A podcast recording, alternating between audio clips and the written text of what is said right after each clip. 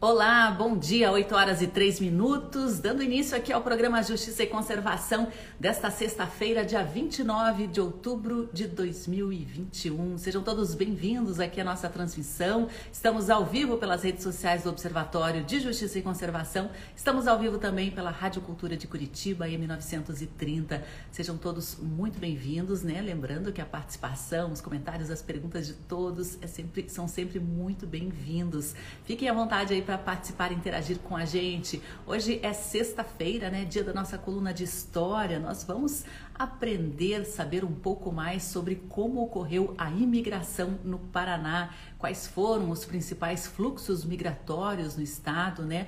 O que esses imigrantes contribuíram ou atrapalharam no desenvolvimento da economia, no desenvolvimento ambiental também deste estado que é o Paraná. O professor Renato Mocelin vai trazer todos os detalhes, toda a sua sabedoria para a gente aqui hoje.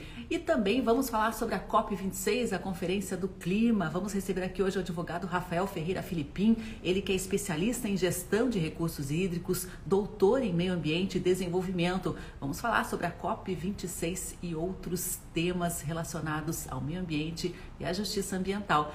Fiquem apostos aí. Bom dia, Helena Canieri, Beth Moura está com a gente, Rafael Sobania. Os ouvintes da Cultura 930 já estão aí apostos. Meu bom dia, uma ótima sexta-feira a toda a equipe, a todos os ouvintes da Rádio Cultura. Vernei Serafini está com a gente também, João Batista Guiar, Edlin Ribas. Fiquem muito à vontade para participar aqui da nossa transmissão e eu já chamo para a gente começar a nossa conversa o professor Renato Musselin. Aguardar aqui o professor conectar.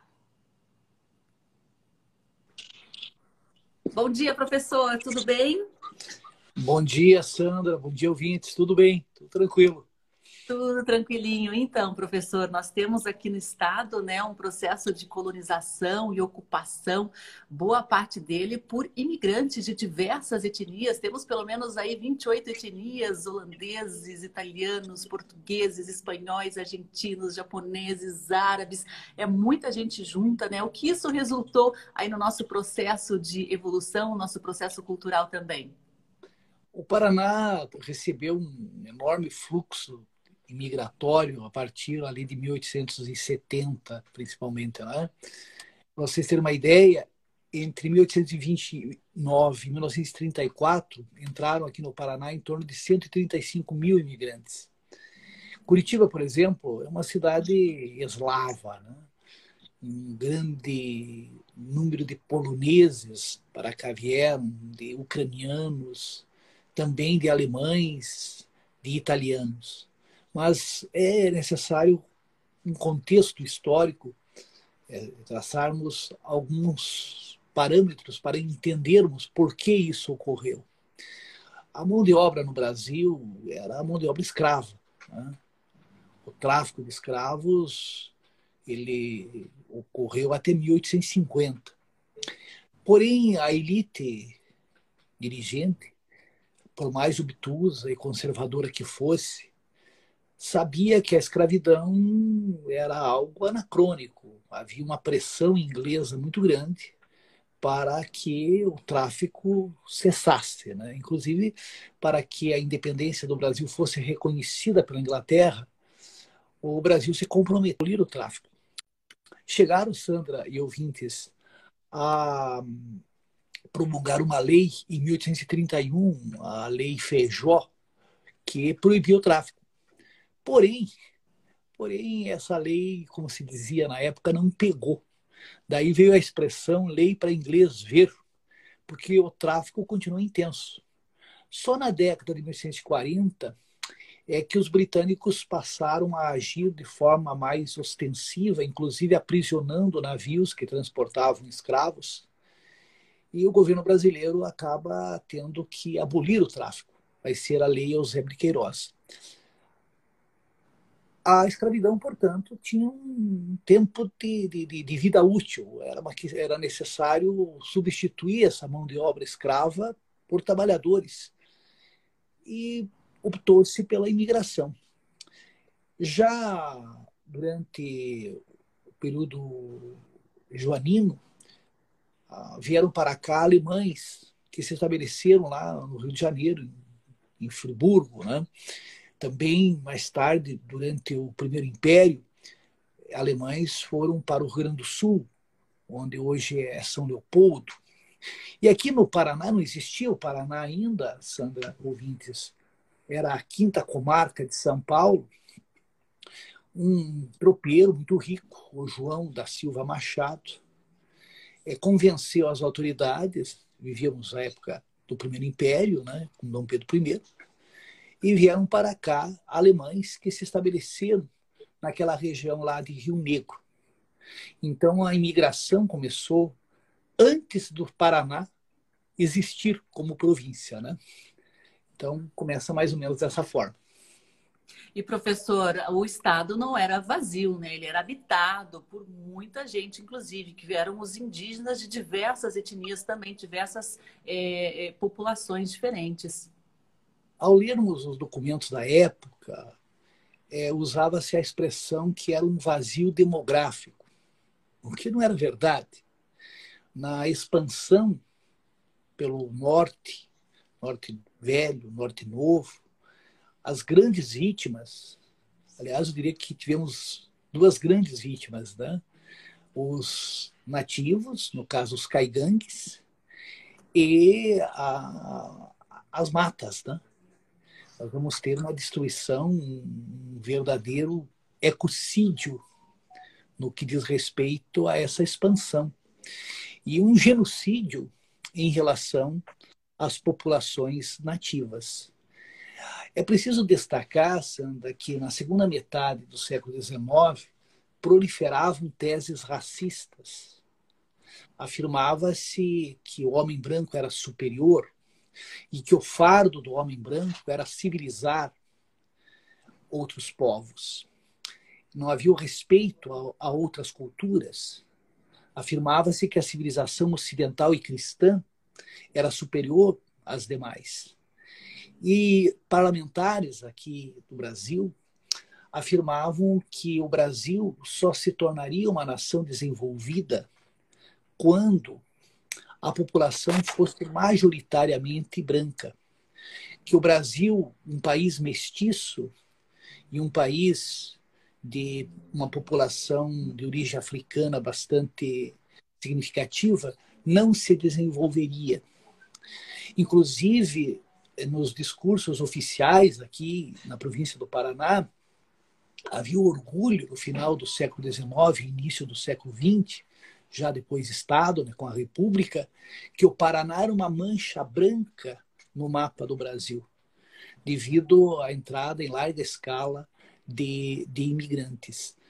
Nós vamos ter, depois da abolição do tráfico, políticas oficiais de, de colonização mesmo. Né? Sandra, algumas curiosidades. Teve um médico, inclusive é nome de rua aqui, Jean Maurice Fevre, que foi médico lá da família imperial, e ele foi influenciado pelas ideias do Charles Fourier, um socialista utópico. E obteve do imperador Dom Pedro II autorização e, e terras para fundar uma colônia no vale do rio Ivaí.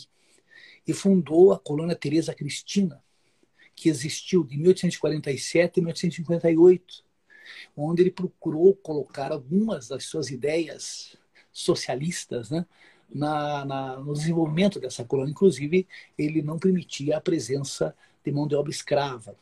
Nós tivemos também a colonização ali de Superagui, com o Charles é, Gentil Perret, e a colônia do Assungui, a colônia do Assungui, onde hoje é Seu Azul.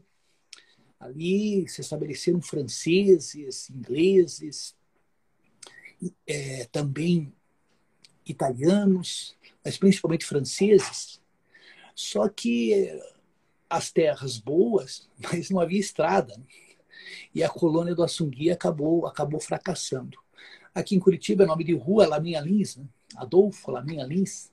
Adolfo Laminha Lins, ele defendeu a entrada de imigrantes. Ele afirmava que era preciso formar um cinturão verde em torno de Curitiba para abastecer a cidade. E nós vamos ter a entrada em larga escala de poloneses.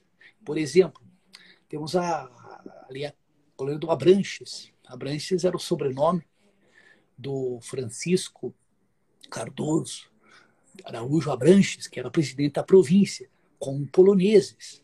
Poloneses também vão se estabelecer ali no Pilarzinho, nas Mercês.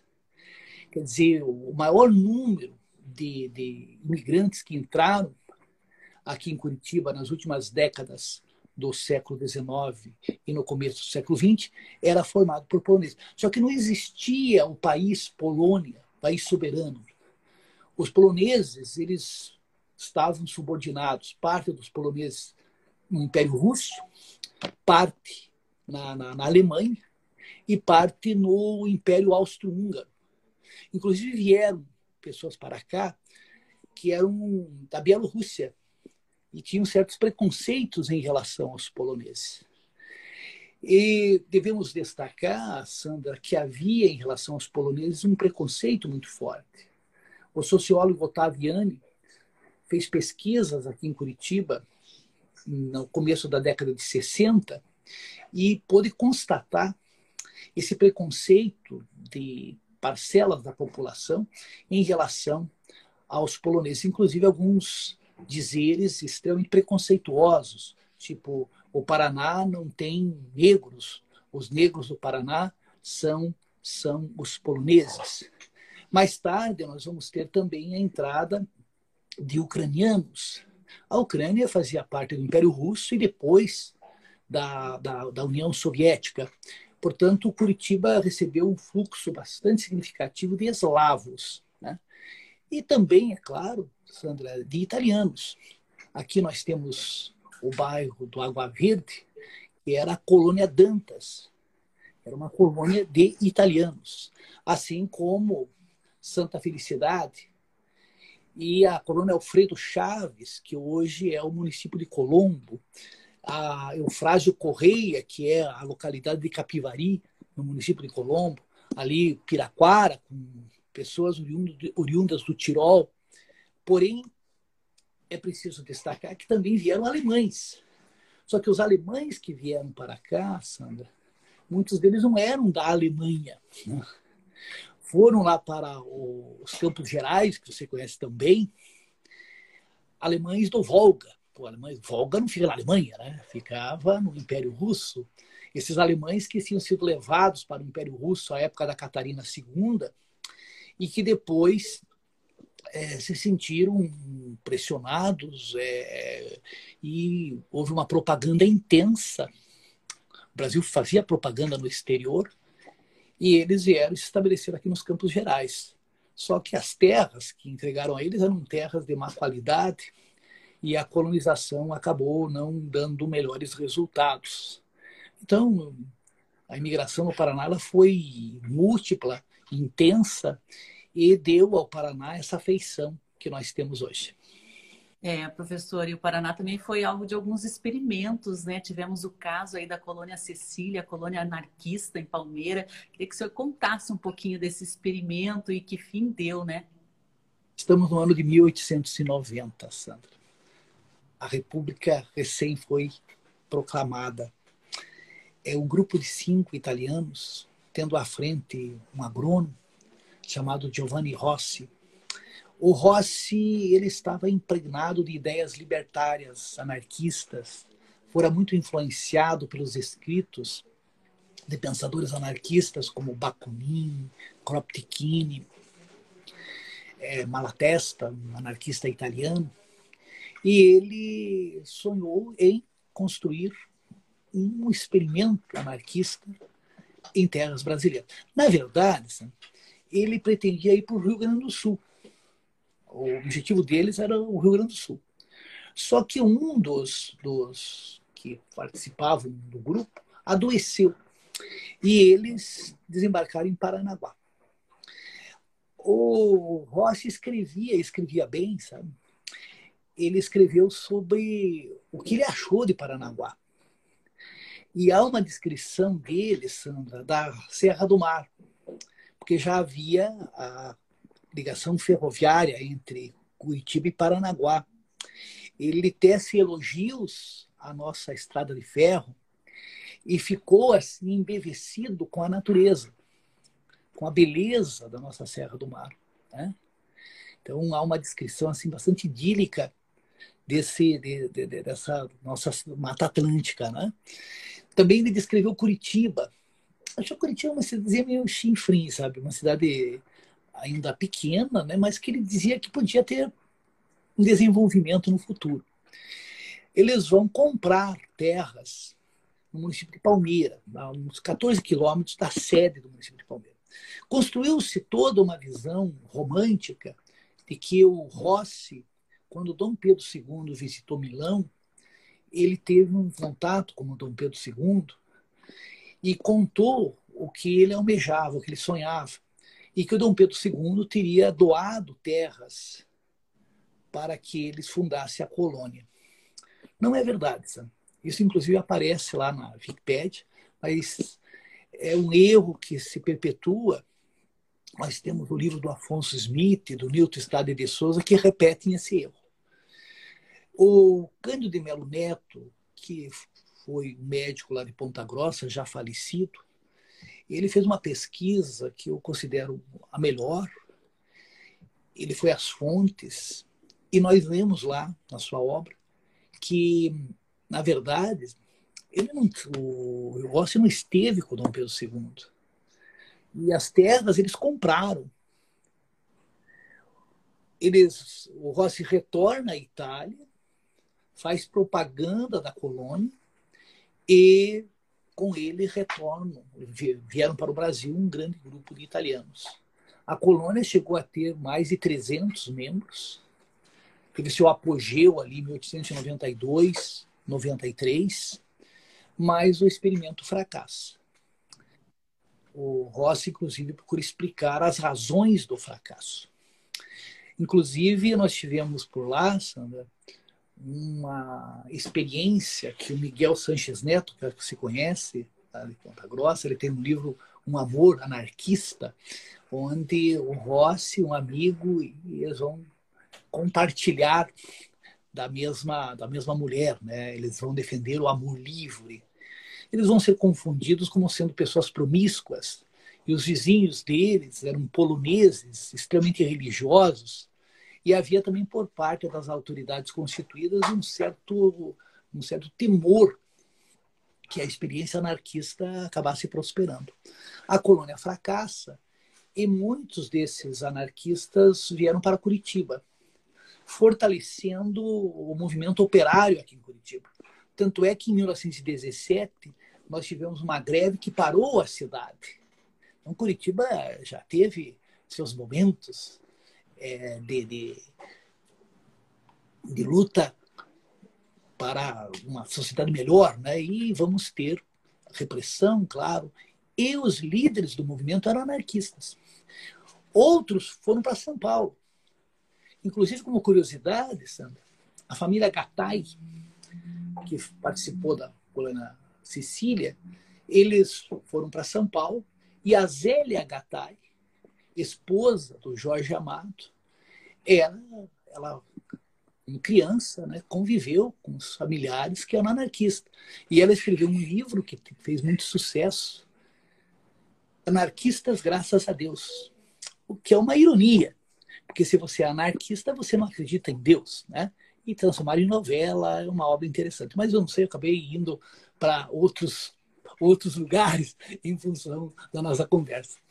É, esse, esse, experimento do, do, anarquismo aqui no Paraná ele é muito interessante, né? do ponto de vista histórico, do ponto de vista sociológico, né? Quem tiver oportunidade e interesse, tem algumas obras aí que falam sobre isso. Tem o Anarquismo Experimental de Giovanni Rossi, esse que o professor Renato Mocelin citou aí, do é, Miguel Sanches Neto, atual reitor. E tem esse aqui, eu peguei agora, estava perto de mim, por sorte, esse livro do Cândido de Melo Neto, Sandra, que é o melhor livro que eu, pelo menos a melhor pesquisa, o Dr. Cândido Melo Neto ele era médico e ele aposentou-se e resolveu pesquisar e esteve na Europa, inclusive, fazendo pesquisa. É um livro realmente muito bem documentado. E o Giovanni Rossi, desculpa um não ia querer colocar o livro no lugar certo, é, ele também escreveu, e a secretaria aqui, aqui de Cultura do Paraná publicou, tem uma edição dos escritos do Giovanni Rossi. Mas eu, eu acho que é muito importante, nós que somos aqui de Curitiba, é, os que somos paranaenses de uma forma geral, estudarmos, conhecermos a, a nossa história. Né? A nossa história, infelizmente, ela é desconhecida. A gente não conhece, fica estudando lá Grécia Antiga, não que não deve estudar Grécia Antiga, Mesopotâmia, e não sabemos quase nada sobre as nossas origens. Né? Você, que é de origem italiana, é, a situação da Itália, teve a guerra, as guerras pela unificação, a situação da Itália era tenebrosa. Nós vamos ter uma explosão demográfica, muita gente, poucas terras, e muitos italianos tinham que sair. Só entre 1870 e 1910 deixaram a Itália 5 milhões de italianos. Muitos foram para os Estados Unidos, outros foram para o Canadá, e os que vieram aqui para o Paraná, italianos daquela região do Vêneto. Tanto é que a minha nona falava italian, não o italiano, que é um dialeto vêneto. E a família Mossenin, por exemplo, veio daquela região de Vicenza, de São Luís Nazário. E se você pegar as pessoas lá de Santa Felicidade, lá de, de, de Colombo, de Piraquara, de Quatro Barras, que tem muitos descendentes de italiano, essas pessoas elas vieram geralmente dessa região é, do Vêneto. Em relação aos poloneses, eles vieram de diversos locais que ah, não existia a Polônia conforme a gente conhece hoje. E muitos foram enganados, sabe, Sandra? Fizeram uma propaganda danada do Brasil. Né? Mostravam frutas belíssimas, terras férteis. E aí, eles chegando aqui, acabavam encontrando uma realidade muito diferente, né? E aqui a imigração polonesa deveu muito a Sebastião Edmundo Saprowski, que foi uma espécie de pai da colonização polonesa aqui, aqui em Curitiba. E quando a gente fala da, da, da cidade de Curitiba, é preciso destacar também sabe, a presença de pessoas de origem africana. Então, até ali, por 1850, o número de mestiços e de pessoas de origem africana, né, escravas ou libertas, era extremamente relevante. Né? Então é preciso também dizer que a cidade foi construída não só pelos imigrantes, mas por pessoas de origem nativa. Aqui tivemos os tinguis, essas populações foram sendo dizimadas. E o preconceito, Sandro, eu acho que é preciso a gente fazer uma análise sociológica. O preconceito não era só pelo fato do sujeito ser polonês. É que o polonês era mais pobre. O preconceito no Brasil é contra o pobre, contra o italiano pobre, contra o polonês pobre, contra o alemão pobre e contra, evidentemente, a população é, de origem africana, que era, não era pobre, era miserável. A partir do momento que o sujeito tinha uma ascensão social, esse preconceito ia paulatinamente desaparecendo. E o preconceito em relação ao polonês era tal que muitos poloneses adulteraram seus sobrenomes e passaram a ter um sobrenome germanizado. O historiador Rui Wachowski, o professor Rui foi meu professor, tive a felicidade de ter feito duas cadeiras na Universidade Federal do Paraná com o professor Rui Wachowski, um profundo conhecedor da história do Paraná, um pesquisador. O professor Rui tem uma história do Paraná e escreveu sobre a imigração polonesa, porque o professor Rui de origem polonesa, né? Então, sobre os poloneses ali em Campo Largo, os camponeses aqui em Curitiba, Colônia Santo Inácio, Santa Cândida, né? Conhece Santa Cândida aqui? É, foi uma homenagem à Cândida, a esposa do presidente da província, o, o Lamin Lins, a colônia Orleans. Orleans foi uma homenagem ao esposo da princesa Isabel, que era Dom Gastão de Orleans, né? que era de origem francesa. Portanto, durante o Império nós vamos ter essa proliferação de colônias fundada, fundadas por imigrantes.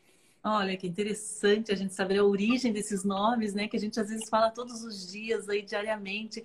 Olha, o Sobania está comentando que os irmãos Sobania são poloneses, marcaram uma geração com as balas Zequinha. Queria dar um alô aqui para o professor Eloy Zanetti, para o pessoal do Instituto Raquel Machado que está acompanhando também. E a, a imigração árabe e a imigração japonesa, né, professor, Sim. também foram muito importantes para a composição da nossa cultura, da nossa culinária, né, do nosso modo de ser, da nossa agricultura, da nossa nossas artes, da nossa arquitetura, né? Esse, esse caldeirão de imigrantes contribuiu demais, inclusive, para o Estado ser o que ele é hoje. Vieram para o Paraná, né, para o Brasil, de uma forma geral, pessoas oriundas da Síria e do Líbano. Eram árabes. Mas tudo aquilo, Sandra, fazia parte do Império Otomano, do Império Turco. Aí veio o preconceito, né? Vão chamar esses árabes de turcos. Só que o idioma turco é completamente diferente do idioma árabe. A etnia turca é diferente. Né? Os que vieram para o Brasil foram semitas árabes. O idioma árabe, o que os turcos e os árabes têm em comum é a religião. Em geral, são muçulmanos. Mas é claro que tem árabes também que são cristãos. Muitos árabes que vieram para cá, meu amigo Salamune, a família Salamune, por exemplo, né? eles eram cristãos. Né? Então, é, também aqui o preconceito, né? O, o árabe bem-sucedido é sírio-libanês, né? O que não foi bem-sucedido é turquinho, né? aquele turquinho. E também devemos destacar a entrada de judeus aqui, né? Nós temos uma comunidade judaica expressiva na cidade, uma comunidade judaica que muito contribuiu também para o desenvolvimento da cidade. E temos aqui em Curitiba, sendo poucos sabem, talvez, um museu do Holocausto, que é, tem que ser visitado por todo jovem, por todos aqueles que querem conhecer um pouquinho a história da humanidade. E conhecendo a história, você não fica endossando tolices, como acontece muito nos dias de hoje. E você falou do japonês. Os japoneses começaram a entrar no Brasil em 1908, lá por Santos. E no Paraná, nós já temos indício de pessoas aqui vivendo em 1912, em Curitiba. E fundaram em Antonina a colônia. Ali em 1917, se não me falha a memória, que desenvolveu-se bastante. Sabe? Eu quero fazer um programa, a gente vai ter que ter tempo para isso, sobre as perseguições que os imigrantes sofreram durante a Segunda Guerra essas pessoas que viviam lá naquela colônia de Antonina, elas foram transferidas para Curitiba e vão ser jogadas ali onde é a granja do Canguiri. E as suas propriedades foram é, assaltaram tudo. Sabe? Eles perderam praticamente tudo.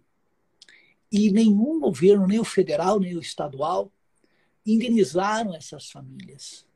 Então nós vamos fazer um programa no futuro aí sobre as perseguições sofridas pelos imigrantes durante a Segunda Guerra Mundial. Acho que já, já deu nosso tempo, né? É perfeito esse tema, professor, muito interessante. O apanhador de livros está dizendo aqui, professor, hoje é o Dia Nacional do Livro, parabéns, sou fã das suas obras, muito importante conhecermos a história do nosso país. O professor que tem diversos livros de história, livros didáticos publicados, né? mais de 40 anos de ensino de história em salas de aula. Professor, muito obrigada e parabéns aí pelo Dia do Livro. Quem quiser procurar as suas obras, né? é muito fácil, é só dar um Google ali, professor Renato Mocelin. É verdade. Eu tenho aqui essa história concisa de Curitiba, que você, inclusive, teve a oportunidade de lançá-lo, né? Fiz um lançamento juntos. E eu desejo um bom final de semana para todos vocês.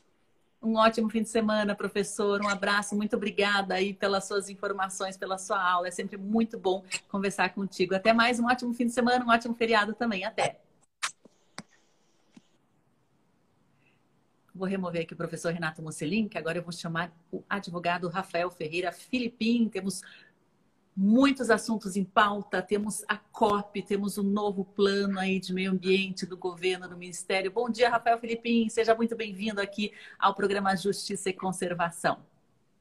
Bom dia, Sandra. Bom dia a todos os amigos que nos acompanham. Eu pergunto, antes de mais nada, me ouvem bem? Sim, tá perfeito o áudio. Perfeito ah, mesmo. Que, que bom, que bom. Fico muito feliz. Olha, eu estava aqui embevecido, né, escutando o nosso querido professor Renato Mocelin, de quem eu fui um de uma das centenas de milhares de alunos, né, que ele teve aqui em Curitiba e, e, sempre um prazer né, inenarrável escutar ele falando a respeito da nossa história. E aí, assim, né, enquanto ele falava, só que um parênteses, tá, por favor, mas é que ele falou do professor é, é, Rui Wachowski, né, eu, eu tenho um livro do, do Roman Wachowski que fala sobre a saga de Araucária, né, falou da imigração dos, dos poloneses, né, e aqui tem um capítulo que fala da Campina das Pedras, que, né, enfim, uma das colônias né, de, de poloneses aqui do, do estado do Paraná, onde viveu a minha bisavó, e aqui ele conta a história da minha bisavó, que foi professora lá na Campina das Pedras, em Araucária. Coisa linda, né? A gente reviver a nossa história, saber quais são as nossas raízes e principalmente aprender, né? Porque quem olha para aquilo que aconteceu, tem uma chance maior de não repetir os erros no futuro, né? Acho que tem tudo a ver com o que a gente vai falar a respeito aqui da COP e das mudanças climáticas. Exatamente. Temos aí a COP, já estamos na véspera da conferência é, né, do clima, começa aí no dia 31 na Escócia, né, neste domingo, então já dá início a essas discussões. É a terceira reunião dos integrantes do Acordo de Paris. Bolsonaro já anunciou que não vai, vai mandar o ministro do Meio Ambiente, Joaquim Leite, que inclusive disse que vai anunciar aí um novo plano, né, Rafael Filipim? Essa ausência do presidente pode enfraquecer a voz do Brasil neste momento na conferência? Olha, essa é uma expectativa, né? Até a embaixada aqui no Brasil do, do, Reino Unido é, ponderou isso, né? A ausência do presidente demonstra que talvez não haja um nível de comprometimento por parte do país com aquilo que está sendo debatido, né? Num tema tão importante. Mas é, assim, um crítico um pouco mais ácido do presidente da República falaria o seguinte: que bom que ele não vai, porque pelo menos daí ele não abre a boca e não atrapalha. Mas o, o fato, eu acho que, assim, para além né, da nossa divergência política com o atual governo, acho que a gente pode é, é, identificar algo muito positivo que a COP está trazendo, independentemente dos resultados que venha a efetivamente apresentar. Porque até muito pouco tempo atrás, o negacionismo em relação às mudanças climáticas era algo muito forte do ponto de vista das narrativas e do ponto de vista político. Hoje, Sandra, sinceramente, assim, eu acompanho o tema quase que diariamente, né? Eu venho percebendo um, um ostracismo muito grande daqueles negacionistas, né? E, e o que, que, a gente percebe, né? Que é, não há mais espaço né, para a narrativa negacionista das mudanças climáticas. Primeiro ponto, é um ponto muito positivo, né? Nós estávamos sofrendo com negacionismo muito forte, né, até bem pouco tempo atrás. Segundo ponto, o setor financeiro, e aqui cá entre nós, né, vamos combinar que o setor financeiro, né, do, do o, é, é, quem domina realmente, né, o poder e quem tem condições de é, estimular outros setores a se comportar de determinadas maneiras, né, e o setor financeiro está indo muito forte nesse tema das mudanças climáticas. Você vê é, agências estatais, né, reguladoras, é, adotando normas bastante é, é, é, importantes, né, tanto nos Estados Unidos como no Brasil. Aqui nós já tivemos né, é, é, normas do Banco Central exigindo que as instituições financeiras tenham contabilidade e identifiquem quais são os riscos né, climáticos que podem vir a sofrer nos seus balanços. É, nos Estados Unidos, por exemplo, né, a Comissão de Valores Mobiliários dos Estados Unidos já é, obriga as, as empresas né, listadas em bolsa a fazer também é, relatórios semelhantes, de modo que os investidores possam identificar se essas empresas estão ou não expostas a risco climático. Então, assim, é, é, essa é uma mudança copernicana em relação àquilo que existia. Então, assim, pelo simples fato da, da, do tema né, das mudanças climáticas ter sido alçado à, à categoria de um tema que está sendo discutido de maneira séria né, e que está sendo adotado pelas instituições de forma absolutamente concreta, eu acredito que a COP já tenha produzido um resultado importante. Mas quais os outros resultados que eu acho que a gente pode esperar da COP? Né? Existe muita expectativa, Sandra, em torno da regulamentação do artigo 6 do Acordo de Paris, né, que cria bases muito, é, vamos dizer assim, juridicamente sólidas para um comércio é, não só dentro dos próprios países, mas também um comércio internacional de créditos de carbono. E aí, assim, óbvio que esse é um tema polêmico, porque, obviamente, você vai ter opiniões divergentes a respeito disso. Olha, isso aí é eticamente insustentável, porque você está é, pagando pelo direito de continuar poluindo. Então, assim, eu sei que existe um debate ético em torno disso. Mas, por outro lado, existe também um discurso pragmático em torno disso, que é o seguinte: melhor isso do que nada disso. Né? Então, assim, é preferível ter um comércio de emissões, um comércio de créditos, que já induza comportamentos positivos, né? que financie comportamentos positivos, ao invés de simplesmente nós ficarmos num debate que pode beirar é, assim, resultados bizantinos. Né? Então, nós podemos ter um debate que não acaba nunca, né? e vai chegar 2050 e nós não vamos ter um, um, o net zero, né? que é o equilíbrio entre emissões e, e e, e, compensações. Então, assim, a, a, minha preocupação é que sempre nós tenhamos né, um debate mais pragmático em relação às mudanças climáticas, porque, assim, a hora de tomar é, atitudes é agora, nós não podemos mais esperar. Então, assim, até o chairman né, da, da COP26, o Alok Sharma, ele falou o seguinte, olha, nós temos uma oportunidade, assim, que não podemos perder. Então, assim, a expectativa em torno da regulamentação do mercado de carbono é algo é, é, é, muito grande em função disso, porque a gente, assim, quem olha para os resultados né, das pesquisas do IPCC, né, e para quem não sabe, né, é o órgão dentro do, do, da Convenção da, de Combate às Mudanças Climáticas que identifica é, a situação do ponto de vista técnico, né, e que diagnostica como está a situação do mundo, e diz que então não temos mais tempo a perder, porque senão no final do, do, deste século, né, as gerações dos nossos filhos e netos atuais vai viver num mundo insuportável. Né? Então, é, é, eu acredito que eu não vou chegar em 2100, né? porque afinal de contas, nós já somos aí do último quarto do século passado, né, Sandra? Mas o, o fato é que a gente é, é, é espera ter um mundo né, minimamente saudável né, no final deste século, e o fato é que, se não tomarmos medidas agora, né, os nossos filhos e netos vão olhar para nós e vão nos responsabilizar por conta disso. Então, eu defendo toda e qualquer iniciativa que minimamente nos permita chegar em 2050 com um, um equilíbrio né, entre emissões e compensações de carbono. E, e, e, eu acho que é, é, muito importante a gente ponderar o seguinte, né? Que nós já temos um mercado de carbono aqui no Brasil, que é o RenovaBio. Né, o programa RenovaBio, que visa justamente é, é, fazer a compensação do carbono emitido pelos combustíveis fósseis, pelo uso de combustíveis fósseis do Brasil, ele é um programa que está sinalizando é, para o mercado algo muito interessante, né? uma mudança, uma indução de comportamento. Então, assim, ao mesmo tempo que você tem uma indução de comportamento para quem usa combustíveis fósseis, você também tem uma indução de comportamento para quem produz biocombustíveis. Então, assim, é, é, o agronegócio, que é apontado, e não sem razão, né, por muitos críticos, como um dos principais vetores de emissões de carbono na nossa atmosfera e destruição da nossa biodiversidade, está se adaptando, está buscando se adaptar em função dos benefícios econômicos gerados pelo RenovaBio. Vamos imaginar que hoje há uma, até uma disputa né, entre as usinas e os produtores né, de, de matéria-prima para biocombustíveis a respeito de quem é, é, o proprietário desses créditos de carbono, né? Até acho que é um tema interessante, nós podemos discutir. É, é provavelmente isso deve chegar ao Poder Judiciário, como chegou também é, e já foi decidido favoravelmente, né, a, a, o tema da obrigatoriedade das distribuidoras de combustíveis de continuar seguindo né, é, a aquisição de crédito de carbono, e felizmente o STJ julgou favoravelmente ao tema, né, e disse que não, vocês têm que continuar pagando.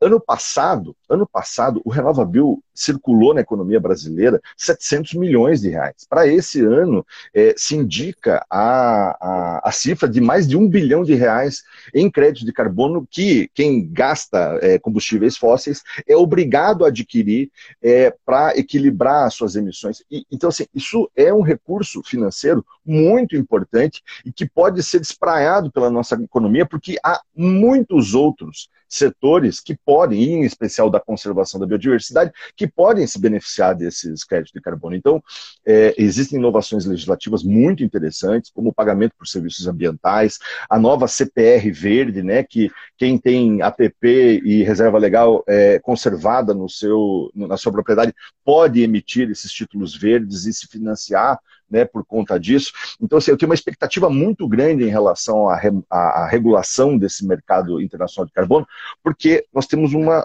vantagem aí comparativa. É, muita gente fala que o Brasil é a verdadeira Arábia Saudita do, dos créditos de carbono, e não sem razão. Por quê?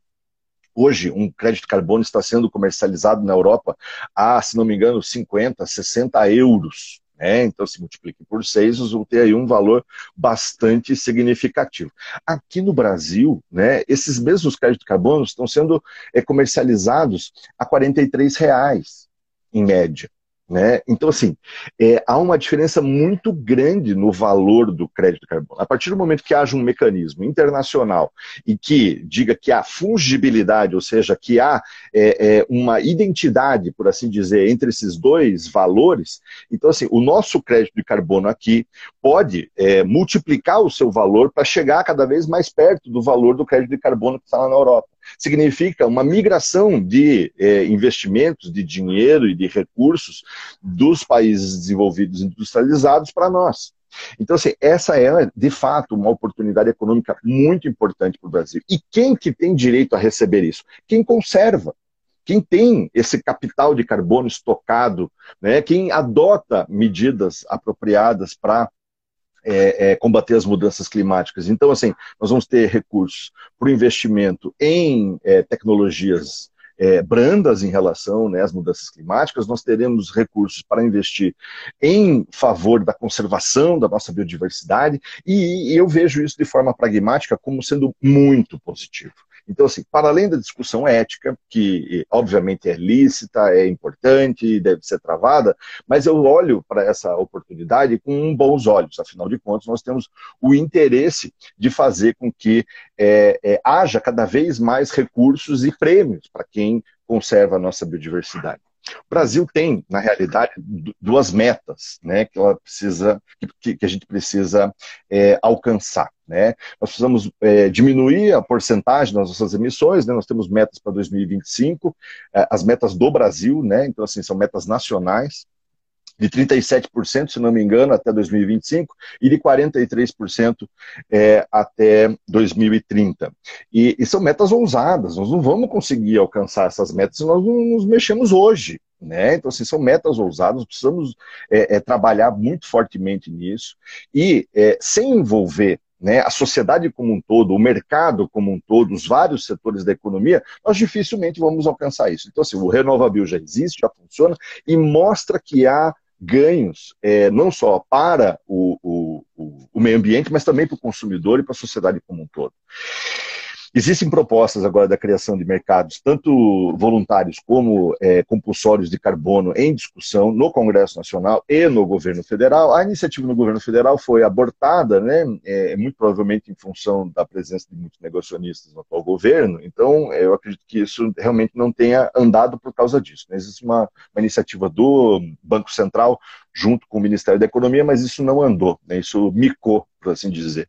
Mas existe um projeto de lei em trâmite na, na, no Congresso Nacional que tenta trazer aquilo que foi discutido né, no âmbito desse, dessa iniciativa, para dentro do Congresso e fazer acontecer apesar do governo. Então, assim, eu acho que é, é, mais cedo ou mais tarde vai acontecer. Né? Mais cedo ou mais tarde vai acabar tendo uma, uma, uma política é, e uma legislação definida em relação a esse é, mercado de carbono.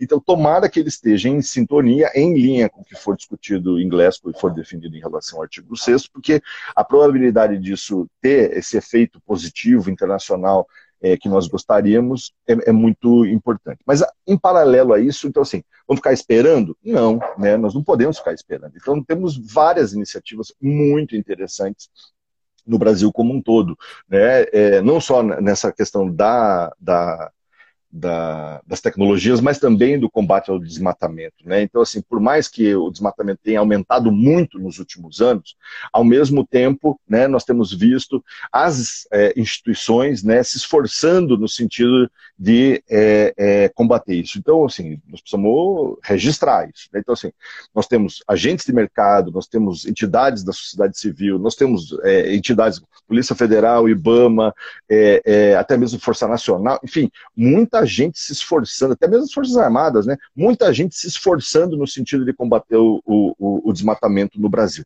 Então, assim, já não há mais um, um discurso favorável ao desmatamento no Brasil, salvo é, é, naqueles bastiões é, retrógrados que a gente sabe que existem e que ainda dão suporte para algumas entidades políticas, mas que são minoritárias e cada vez mais minoritárias. Então, assim, nós temos um discernimento em relação a isso. Temos iniciativas né, de agrofloresta, temos iniciativas de crédito de carbono a partir da diminuição do, do desmatamento. Então, assim, as pessoas estão visualizando também vantagens econômicas em conter o desmatamento e buscar alternativas de convivência com a floresta é, sustentável.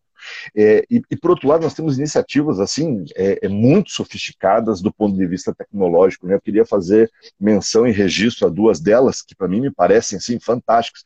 Primeira delas é a iniciativa de hidrogênio verde no Nordeste. Né? Hoje o Estado do Ceará está assim é, disparado na frente na discussão de marco regulatório, na discussão de como é, de modelos de negócio né, para a produção local de hidrogênio verde. É, é, a partir né, a usina que deve começar a operar em 2022, né, estão bem avançados. Mas quais são os riscos e os benefícios do hidrogênio verde? Explica para a gente melhor o que é exatamente isso, doutor. É, então, assim, porque a mobilidade é realmente um problema do ponto de vista da, das emissões de, de, de gases de efeito estufa. Então, assim, nós precisamos substituir os nossos combustíveis fósseis. Existem algumas alternativas, sem sombra de dúvida, né, que estão amenizando, por assim dizer, a, a, os impactos, né, como é o caso da, da mistura de biocombustíveis, que é, eventualmente, o desenvolvimento de biocombustíveis de segunda geração, mas, assim, é, é, já há um, uma espécie de consenso consenso né, que tem, tem sido construído que é, é, nós precisamos de um outro combustível que possa substituir os combustíveis fósseis. E nesse particular, o, o hidrogênio tem sido apontado como a alternativa disponível. Né? Então, assim, hoje há um esforço muito grande em se desenvolver novas tecnologias para baratear e para é, facilitar a produção do hidrogênio verde, em função do fato de que a alternativa é, para ele seria muito complicada. E por que, que a gente está é, tão na frente nesse, nesse debate? Porque nós temos o etanol, nós temos os biocombustíveis. Então, assim, é, a mobilidade é, é, urbana, a mobilidade é, interestadual, ela vai se beneficiar muito dessa evolução é, do, do, combustível fóssil para um combustível renovável, né, que é o hidrogênio.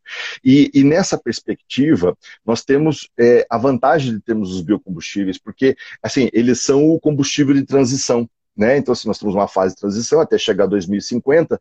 É, então, assim, nesse período, nós teríamos a vantagem em relação aos demais competidores, porque, de fato, os carros é, elétricos, né, movidos a bateria, eles não são totalmente limpos, né, em função do fato de que existe um impacto muito grande na produção de baterias.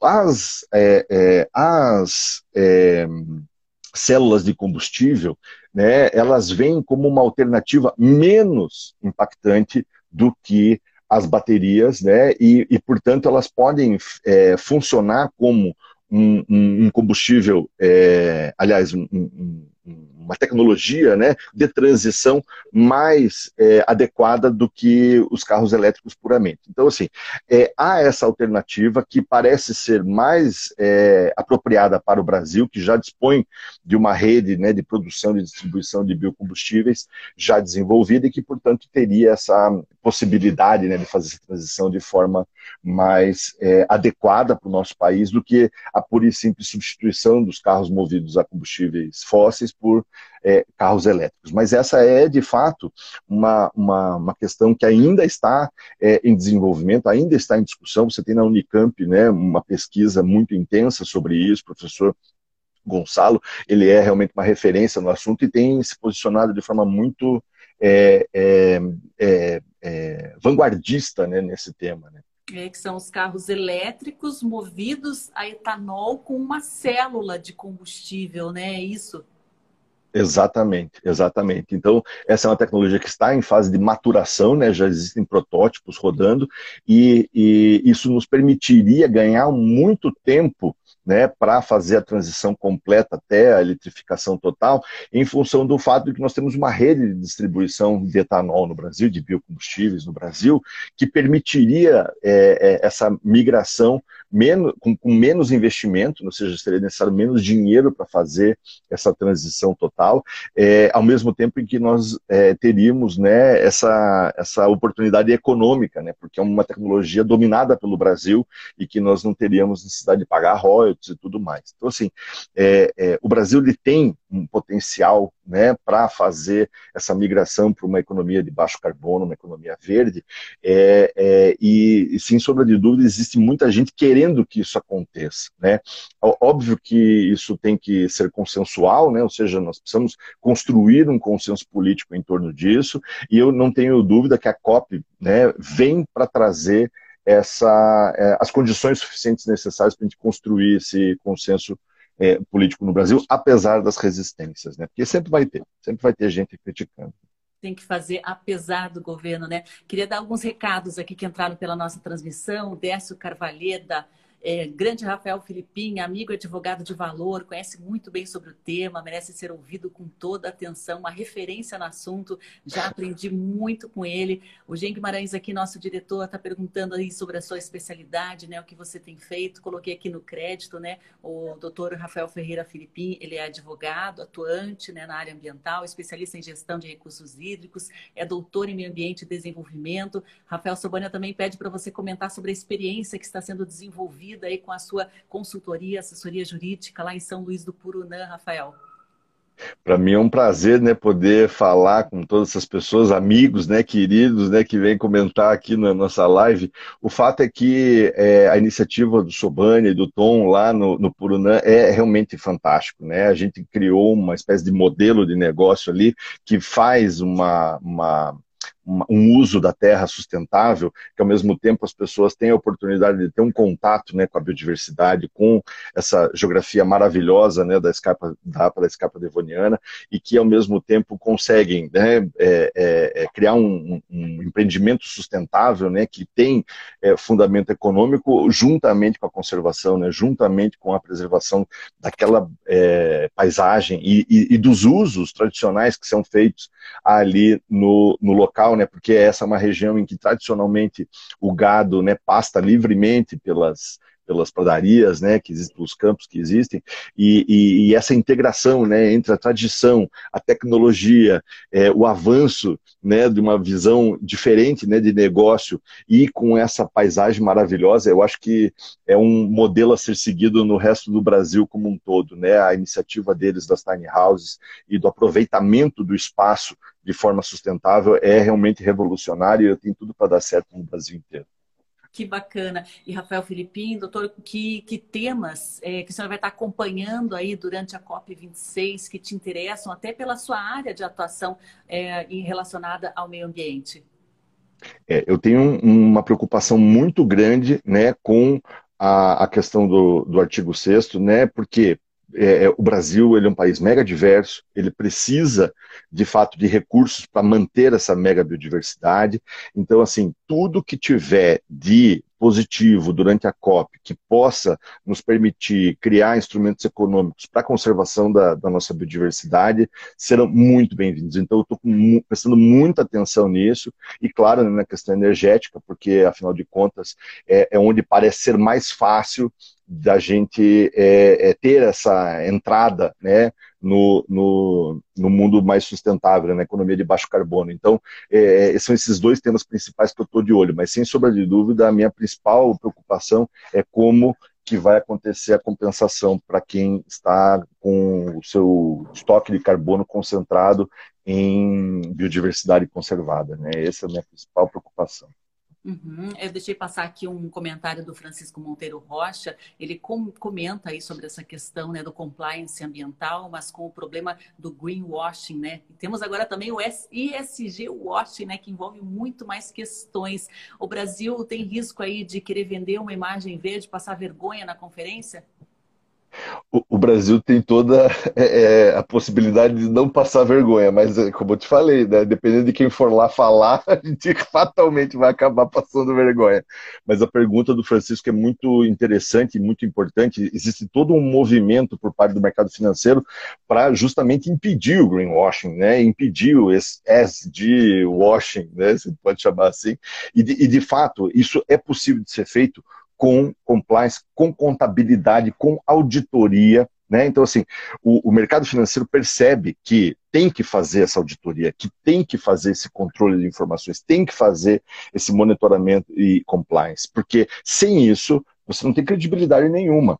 Então, é, é, até interessante notar que é o Banco Central, é a CVM, né, são os órgãos de controle do mercado financeiro que estão estabelecendo metodologias e normas, exigindo que quem tem dinheiro, quem usa dinheiro e quem oferta produtos no mercado, vai ter que ter uma auditoria, uma contabilidade muito clara em relação a isso. Né? No escopo 1, escopo 2, escopo 3, o que, que é isso? Né? É uma contabilidade de identificação daquilo que você gera de impacto para o meio ambiente e daquilo que você efetivamente controla. Então, você tem uma maior clareza, uma transparência cada vez maior. Então, assim, empresas que querem negociar suas ações na bolsa, empresas que querem buscar recursos junto aos bancos, junto ao mercado financeiro em geral, tem que ter essa contabilidade tem que ter essa clareza, tem que ter essa iniciativa de ser transparente.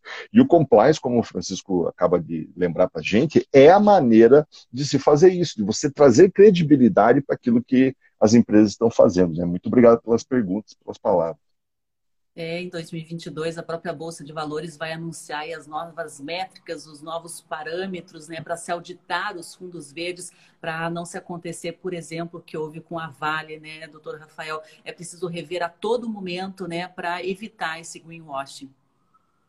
Sem sombra de dúvida, isso todos nós ganhamos, né? Ganhamos os consumidores, ganhamos é, é a sociedade em geral, ganhamos é, é, em todos os aspectos. E para os próprios investidores, isso é muito positivo, né? Porque as pessoas estão confiando a sua poupança, né? Estão confiando, né? O, o movimento de migração para a bolsa de valores no Brasil, é, ele é um fenômeno bem interessante que começou, né? Com bastante força a partir de 2019, se não me engano, é, e que agora, mesmo agora com a, com a elevação das taxas de juros né, pelo, pelo Copom, ainda assim né, a, a Bolsa de Valores vem é, é, ganhando a confiança da, das pessoas comuns que vão colocar a sua poupança lá, né? E, e então, assim, transparência e, e, e, credibilidade são, obviamente, né, temas importantes para as pessoas comuns e que querem saber o que está acontecendo lá. E o consumidor é cada vez mais consciente, né? Não quer mais comprar de empresas que praticam homofobia, que praticam racismo, que praticam qualquer tipo de desvio ético que hoje em dia é intolerável, né? A gente tem que entender que o ISD, né, não é só ambiental, né? Assim, é tudo interligado, porque não adianta você não emitir carbono, mas judiar dos animais, né? Não adianta você não emitir carbono e ter uma política racista ou homofóbica. Então, assim, não, não, não pode, não pode, não dá, não cabe mais no século XXI esse tipo de prática que é absolutamente insustentável, eticamente deplorável e que, obviamente, nos deixa a todos como seres humanos abalados, né? Então, assim, não podemos mais permitir esse tipo de coisa. Exatamente, foi esse o tempo, né? E eu queria agradecer aqui o doutor Rafael Ferreira Filipim, né, pela nossa conversa e lembrar também que segunda-feira o programa Justiça e Conservação será transmitido ao vivo pela jornalista Bruna Bronoski, diretamente da COP26 na Escócia. Então acompanhe que ela vai trazer toda a movimentação e as discussões que estão previstas na Conferência Internacional do Clima. Muito obrigada, doutora, e a gente mantém o contato aqui. Eu que agradeço, foi um prazer mais uma vez. Sempre conte com a gente quando precisar, tá bom? Um grande abraço a todos. Um abraço, até mais. Um ótimo fim de semana e um bom feriado a todos também. A gente volta então ao vivo na segunda-feira. Até lá.